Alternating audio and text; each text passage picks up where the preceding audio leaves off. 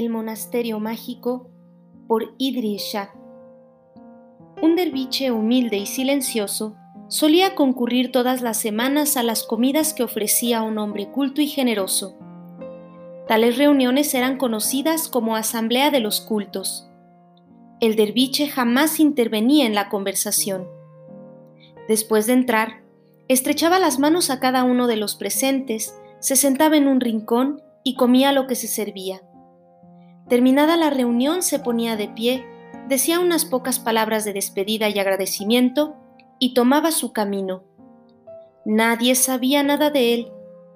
No obstante, cuando apareció por primera vez, circularon todo tipo de rumores de que se trataba de un santo, y durante un largo tiempo, los demás comensales pensaron que debía ser, sin duda, un hombre santo y poseedor de conocimientos, y aguardaban con placer el momento en que el derviche les impartiese algo de sabiduría. Incluso algunos se jactaban de que el extraño participara en esas reuniones de amigos, dando a entender que esa compañía les confería a ellos una especial distinción. Sin embargo, como no se mantenía relación alguna con aquel hombre, poco a poco los invitados empezaron a sospechar que en realidad se tratase de un imitador o de un farsante. Algunos llegaron a sentirse incómodos por su presencia. Evidentemente él no hacía nada por armonizar con el ambiente, y no aportaba siquiera un proverbio a las esclarecidas conversaciones, que para ellos habían llegado a significar una parte entrañable de sus mismas vidas. Incluso algunos concurrentes no llegaban a percatarse de que el derviche estuviese presente, pues pasaba totalmente inadvertido. Cierto día el derviche habló. Yo os invito a todos a mi monasterio mañana por la noche. Cenaréis conmigo. La inesperada invitación suscitó en todos un revuelo de opiniones. Algunos pensaron que el derviche, que vestía muy pobremente, debía ser un loco y que con toda certeza no podría ofrecerles nada. Otros supusieron que la conducta anterior había sido una prueba. Algunos se dijeron que, por fin, el derviche los compensaría la paciencia con que habían soportado tan pesada compañía. Hubo quienes se alertaron entre sí. Cuidado, podría ocurrir que busque tentarnos para someternos a su poder. Pero la curiosidad indujo a todos, incluso al anfitrión, y aceptaron la invitación. A la noche siguiente, el derviche los condujo desde la casa hasta un monasterio escondido de tal magnitud y magnificencia que quedaron atónitos. El edificio estaba poblado de discípulos que practicaban toda clase de ejercicios y tareas. Los invitados transitaron por salas de contemplación, donde gran número de sabios de distinguido aspecto se levantaron respetuosamente para saludar la proximidad del derviche con inclinaciones de cabeza. El banquete con que fueron agasajados fue indescriptible y sobrepasó toda expectativa. Los visitantes se sintieron anonadados.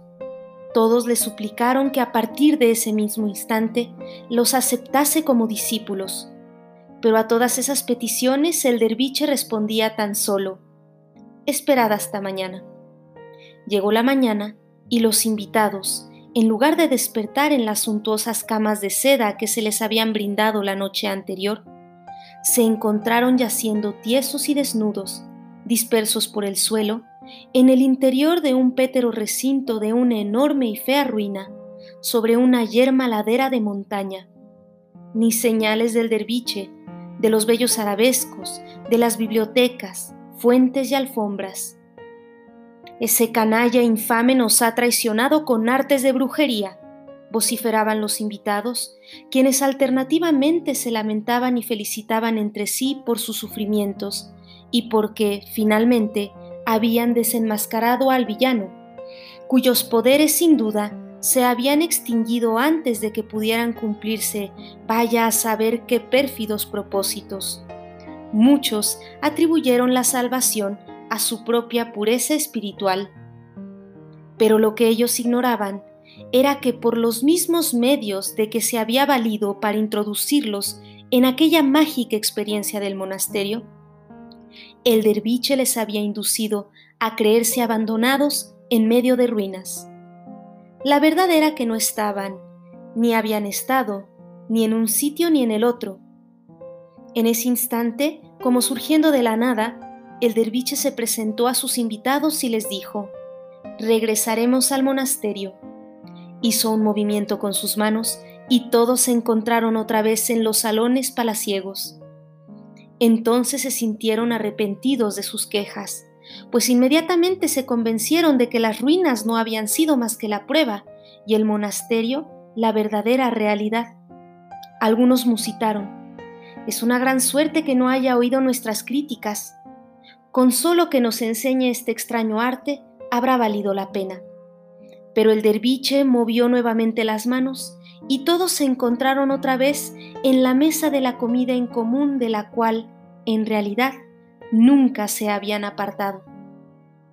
El derviche continuaba sentado en su rincón habitual, comiendo su acostumbrado arroz con especias, sin decir palabra. Entonces, mientras lo contemplaban inquietos, todos oyeron su voz hablar dentro de sus propios pechos, aun cuando los labios del derviche estaban inmóviles.